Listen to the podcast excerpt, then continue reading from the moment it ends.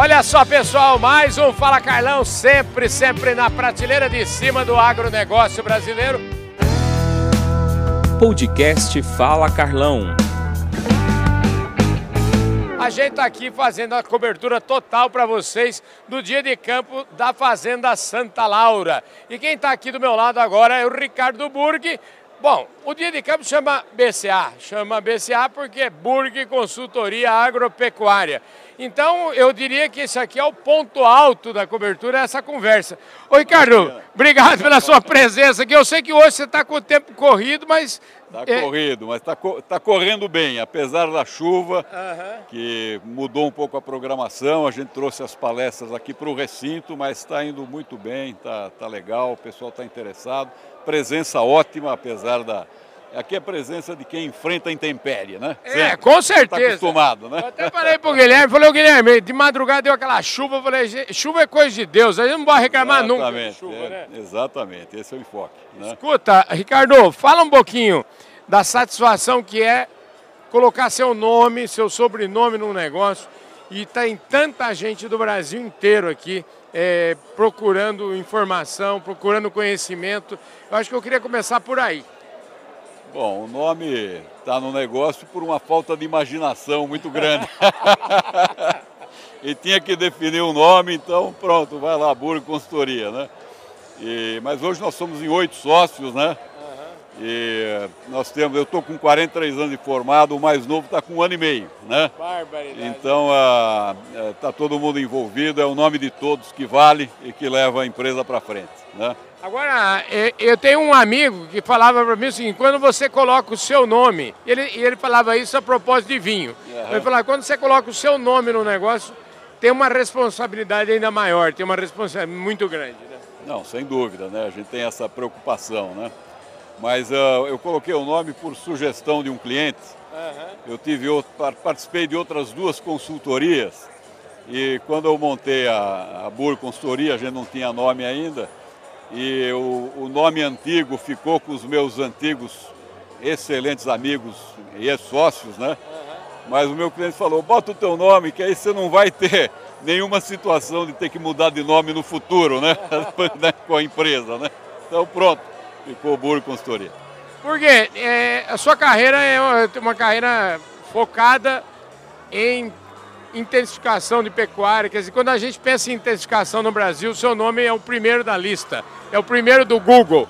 Como, como é que é uma decisão isso? Como é que você enxergava isso lá atrás? Como é que você continua enxergando isso?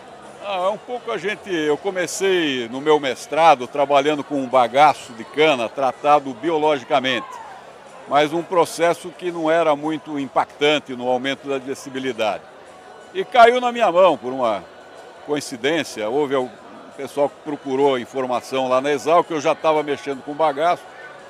O, o saudoso Lamartine Navarro, da destilaria Auxília, que foi presidente da Sopral, ele trouxe essa técnica do bagaço hidrolisado, lá um dossiê sobre o assunto da Alemanha, e nos convocou lá para tentar adequar isso aqui no Brasil, com o bagaço de cana. Lá eles faziam com palha de trigo, né? E nós fizemos, vimos que tinha um impacto grande no aumento da digestibilidade e fomos convidados a montar um confinamento na, na destilaria Alcídia naquela época. E logo houve interesse de outras indústrias, né? E a gente começou intensificando então a engorda, começamos montando confinamento ligado à agroindústria, né? E depois, como sócios dessas destilarias do Proálcool, era, em grande maioria eram todos pecuaristas, começou a ter demandas para recria, para cria. A gente foi abrindo o leque e hoje a gente trabalha com a, com a produção pecuária em geral, em todas as fases. E seguimos com confinamento, naturalmente, né? É, mas assim, a, a, gente entrou nisso porque foi a porta que foi se abrindo para a gente. Né? E a demanda por intensificar, começamos com confinamento, depois com a recria intensiva, depois partimos para o volumoso silagem de capim, a gente teve uma, uma atuação forte no sentido de viabilizar o uso, de ver que é inferior ao milho, é, mas e custo? Gira legal, a dieta fica mais cara ou mais barata do que fazer com uma silagem de milho? Não, fica até mais barata, né? E produz mais por hectare, você, numa área menor você produz volumoso para mais cabeças, né? Então isso veio, foi o natural, foi, fomos seguindo esse caminho e e estamos no bom caminho, creio eu. Como é que você está vendo aqui? A gente está vendo a casa lotada, cheia de gente, informação. Hoje, o pecuarista está mais próximo do agricultor, o agricultor, quem que ensina mais quem? Como é que é? O agricultor vai ter a tendência de virar também um pecuarista e fazer uma terceira safra com boi. O pecuarista vai virar produtor também, vai virar agricultor. Como é que você enxerga esses é, movimentos? Eu acho, eu acho, que os dois caminhos uh, existem, né? E a gente naturalmente começou a trabalhar com a implantação da lavoura em fazendas de pecuária e em áreas de desafio, né? Onde depois ou já começava a aparecer que era área de uh, uh, área de novas, área de avanço da agricultura no país, né? Em cima de pastagens degradadas, né? Então trabalhamos muito implantando a lavoura em fazendas de pecuária, mas tivemos demanda também do contrário, porque tem uma sinergia muito grande, né? Uhum. Você, é, você reduz o problema, você melhora a sanidade da lavoura se você a cada dois ou três anos deixa um ano, 14 meses com pecuária, né? Então uh, os dois sentidos são positivos e ambos apresentam uma sinergia muito grande, tanto para a produção de grãos quanto para a produção pecuária.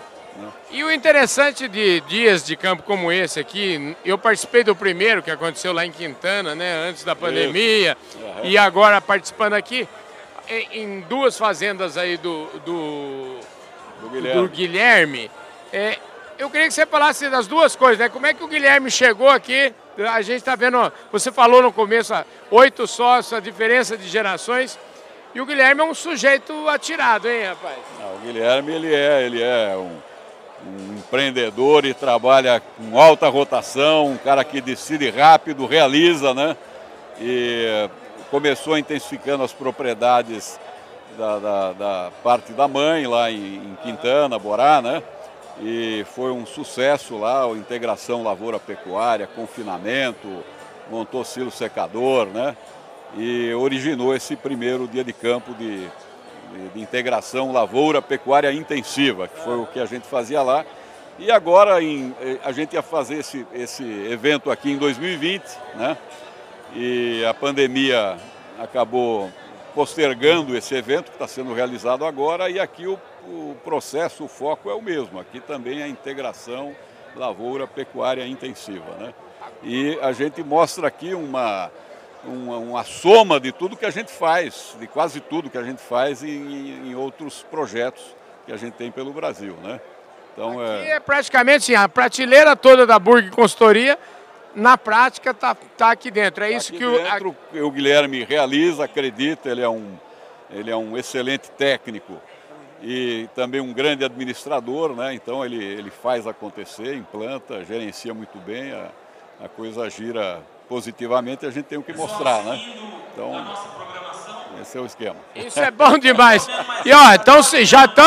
Aliás, falando nisso, estou escutando a voz dele aqui, chamando é, chamando o povo né? para continuação de nosso evento. É isso aí. Querido, obrigado mais uma vez pela sua participação aqui. Eu Sucesso. Eu que agradeço, viu? Carlão. Sempre bom falar contigo. Maravilha, gente. O evento vai continuar aqui. Você vê que nós temos que sair daqui, já que nós já estamos atrapalhando. Obrigado, viu? Nós estamos aí, Carlão. Vamos Forte lá. abraço para todos vocês. Valeu!